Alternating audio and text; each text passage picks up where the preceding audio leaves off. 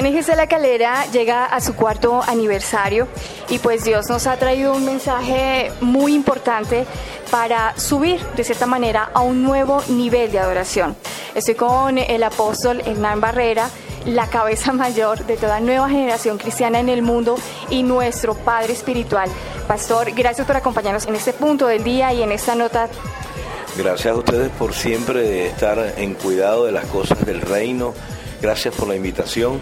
Para mí es un privilegio siempre estar aquí en la calera. Yo creo que la calera para mí es como el pequeño chalet al cual yo voy a disfrutar de las cosas ricas que Dios tiene.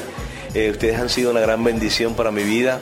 Eh, creo que cada persona que, que conforma en La Calera es un representante de todo el pueblo y creo que cada familia en relación a la bendición que Dios tiene, está posesionada como, como un modelo de las familias de la calera. Eh, creo que Dios quiere algo con este pueblo hermoso. Gracias por, por siempre por tenerme aquí en, en las ondas del aire. Bueno, para aquellas eh, personas que no saben qué es Nueva Generación Cristiana, cuéntanos un poquito de la historia. ¿Por qué nació? ¿Dónde nació? ¿Dónde se encuentra? ¿Y cuál es el propósito de esta comunidad? Mira, a Nueva Generación Cristiana nació hace ya muchos años. Eh, nació como la inquietud que Dios puso en mi corazón, en el corazón de mi esposa y algunos otros que conformamos, eh, por llamarlo así, la primera plana que se creó, eh, de traer una revelación fresca de lo que Dios tiene en estos tiempos proféticos para una generación que debe afianzarse en esos principios de revelación para traer el reino de Dios que es sobrenatural a la tierra en este estado natural. Y enseñamos principios de la palabra que son eh, la ruptura de lo tradicional.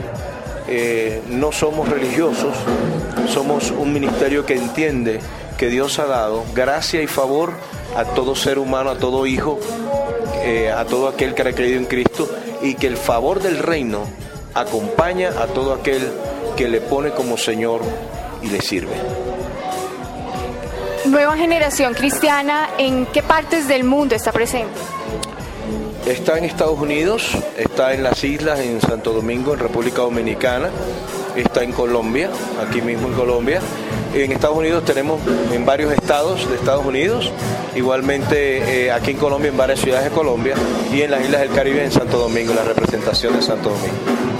¿Cuál es el propósito de Nueva Generación Cristiana? ¿Cuál es su visión y cuál es su misión aquí en La Calera y por supuesto en toda la tierra?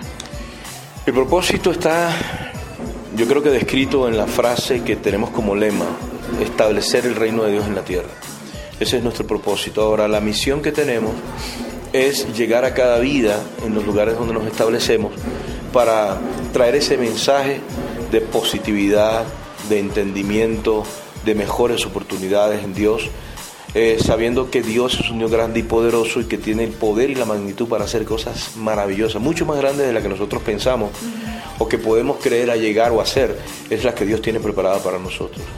Y nuestra visión es implantar ese reino en cada corazón del individuo para que el individuo como ente eh, llegue a afectar ya sea la familia o el lugar donde él se desarrolla. Ya, o sea, llámese familia, llámese universidad, llámese colegio, cualquiera de estos aspectos que envuelven su vida sean tocados por aquello que se ha puesto en el corazón de ese individuo. Muchos que nos están escuchando deben preguntarse qué es reino, porque bueno, nosotros ya que estamos acá sabemos qué es reino, pero yo sé que ustedes están preguntando qué es reino, qué significa esto. Mira, la, la, palabra dice algo muy lindo. Cuando Juan el Bautista vio a Jesús, en el momento en que él vino para ser bautizado por Juan, en el Jordán, él no dijo, eh, ahí viene mi primo, aunque ellos eran primos en la carne, Elizabeth y María eran, eran parientes. Eh, lo que dijo fue, el reino de los cielos se ha acercado. Al ver a Jesús, vio el reino. Eh, los que hemos aceptado a Jesús, también hemos aceptado el reino. Ahora el reino es el reino que Dios quiere establecer en el corazón de cada uno de nosotros. Reino significa orden, reino significa gobierno, reino significa principios que están encerrados en la palabra del rey, que es la Biblia, y que viene a nosotros a través de la fe y de la revelación y el conocimiento que tenemos de ella. Cuando lo tenemos en nuestro corazón, lo que hacemos es vivir en esos parámetros y por lo tanto estamos implantando el reino. Bueno, pues ya teniendo estos conocimientos básicos e importantes, vamos a entrar al tema que el Señor escogió para este cuarto aniversario de Nueva Generación Cristiana, pasando a un nuevo nivel de adoración. Vamos a, entender un poquito más qué significa la palabra adoración. Mira, adorar podemos entenderlo ah, en dos términos. La primera, primer término, lo podemos hacer a nivel etimológico, o sea, qué significa o qué significado etimológicamente tiene la palabra adorar. Y adorar es de pronto rendir culto o eh, pleitesía a alguien, eh, teniendo en cuenta los atributos y las virtudes de la persona o de lo que se adora. Pero dentro de lo que la Biblia nos enseña, adorar tiene una connotación mucho más profunda. Nosotros fuimos creados por Dios a su imagen y semejanza. Y una de las cosas que son características de Dios puestas en nosotros es que fuimos creados para adorar. Y el ser humano que fue creado para eso, si no adora a Dios realmente que es el creador y fue creado para adorar a Dios, termina adorando cualquier cosa. Eh, adorar no solamente es rendir pleitesía, adorar es, un, es algo mucho más profundo que comienza con el entendimiento de quién es Dios y quién soy yo. Si yo soy hijo y Dios es mi padre, entonces mi relación como hijo determina o mi posición como hijo, perdón, determina una relación con mi padre. Voy conociendo a mi padre, a medida que lo conozco, tengo una revelación de lo que él quiere hacer en esta tierra, y a medida que entiendo la grandeza de mi padre y de las cosas grandes que quiere hacer, yo entiendo que soy un favorecido por ser escogido por Dios para participar en ese, en ese plan, en ese propósito. Y de ahí mi corazón entonces se eleva en adoración, en obediencia, en entendimiento, en pasar tiempo con Él. Orar es adorar, eh, obedecer es adorar, cantar es adorar, cantar a Dios es adorar a Dios, alabar a Dios con nuestras palmas, con nuestro cuerpo, con nuestros negocios, con todas las cosas que podemos tener en cada área de nuestra vida, si se lo ofrecemos a Él, de acuerdo a lo que Él dice en sus planes, es adorarlo a Él. Ahora, ¿cuál es el propósito de la oración? La adoración tiene un gran propósito, es la oración es como una llave. En la medida que tú adoras es porque conoces y si conoces es porque estás seguro quién tú eres en relación con tu Padre. Por lo tanto, adorar es como, o bueno, el propósito de la oración es como eh, tener una llave que abre una puerta. Eh, esa puerta abre, eh, esa llave abre la puerta de las bendiciones que Dios tiene. En el conocimiento, por ejemplo, cuando tú eres hijo y tú tienes un papá que tiene muchos negocios, no conoce esos negocios, pero si te pegas a tu padre, la bendición del conocimiento de tu padre te va a llegar a la bendición de los negocios de tu padre. ¿Ves? Es lo mismo con Dios.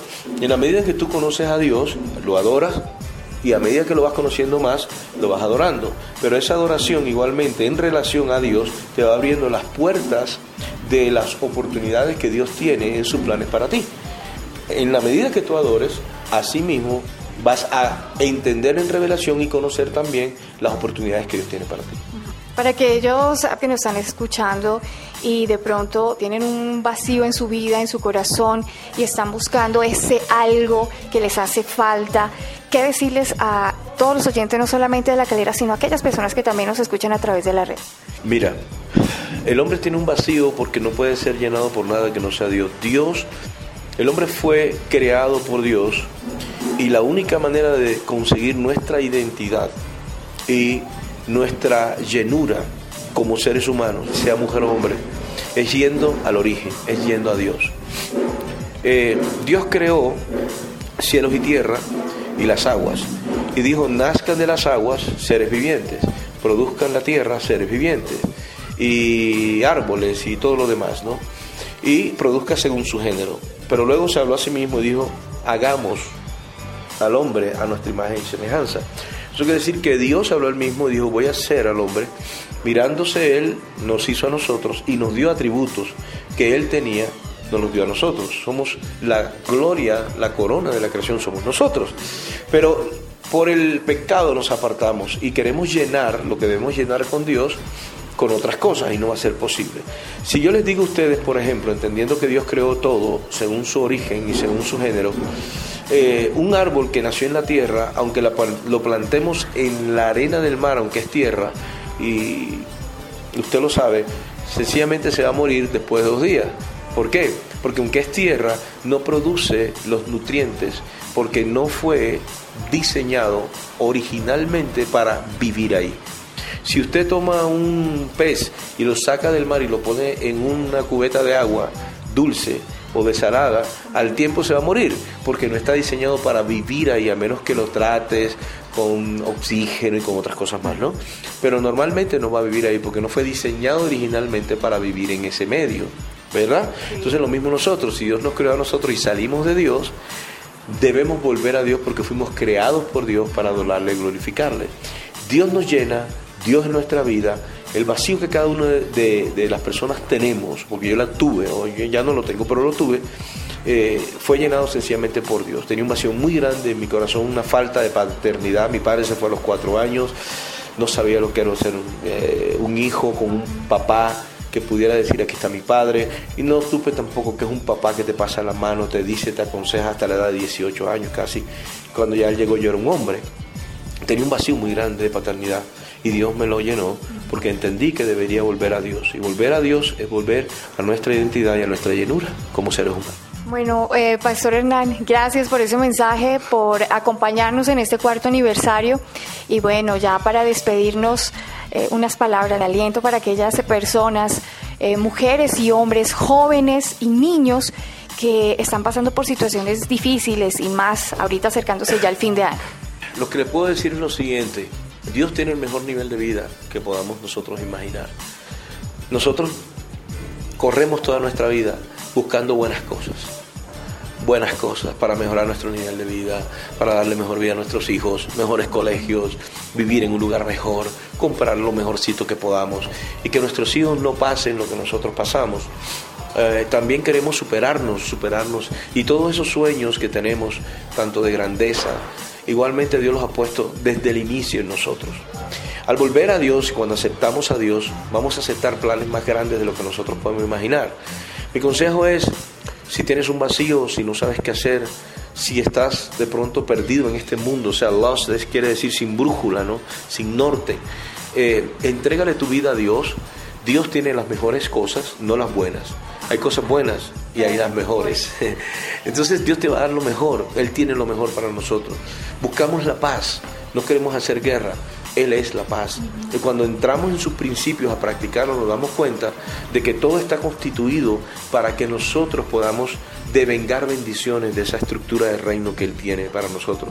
Jesús dijo, no se afanen por lo que tienen que comer o vestir no se afanen por eso, busquen primeramente el reino de Dios y su justicia y eso será la ñapa, la añadidura. Eh, eh, a los discípulos le dijo, señores, ustedes tengan fe, así como tienen fe en Dios, tengan fe en mí y ustedes verán que cosas grandes comenzarán a, a suceder. Orando dijo, Señor, no oro nada más por mis discípulos, sino oro también por los que creen por la palabra de ellos, para que tú los guardes y los prosperes. Así que Dios tiene cosas lindas y hermosas. Y por último voy a recitar un verso o un versículo que está en la Biblia, en Juan capítulo 10, versículo 10, dice, el enemigo no vino sino para matar, hurtar y destruir, pero Jesús vino para dar vida y vida en abundancia. Eh, Dios tiene vida abundante para nosotros en Jesús. Aceptar a Jesús es aceptar la vida abundante. Aceptar a Jesús es aceptar la abundancia de un reino que nunca se agota. ¿Ves? Entonces, no hay mejor cosa que aceptar a Jesús. Lo mismo que pudiésemos hacer en nuestra vida, nos tomaría menos trabajo hacerlo con Dios. Así que mi consejo para este nuevo año, para lo que resta de este año y lo que comience el próximo año, entregar nuestros sueños a Cristo, a Dios, darle la oportunidad a Dios que Dios eh, posea tu vida, tu familia, tus negocios, y tú verás cómo entonces la vida abundante que buscas va a venir inmediatamente. Gracias, Pastor Hernán.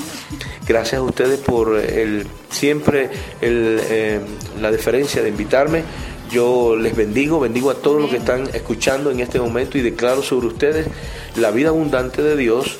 Declaro que igualmente cuando escuchen estas palabras, los oídos que los escuchen estarán atentos y Dios estará haciendo conforme a lo que Él ha planificado para sus vidas.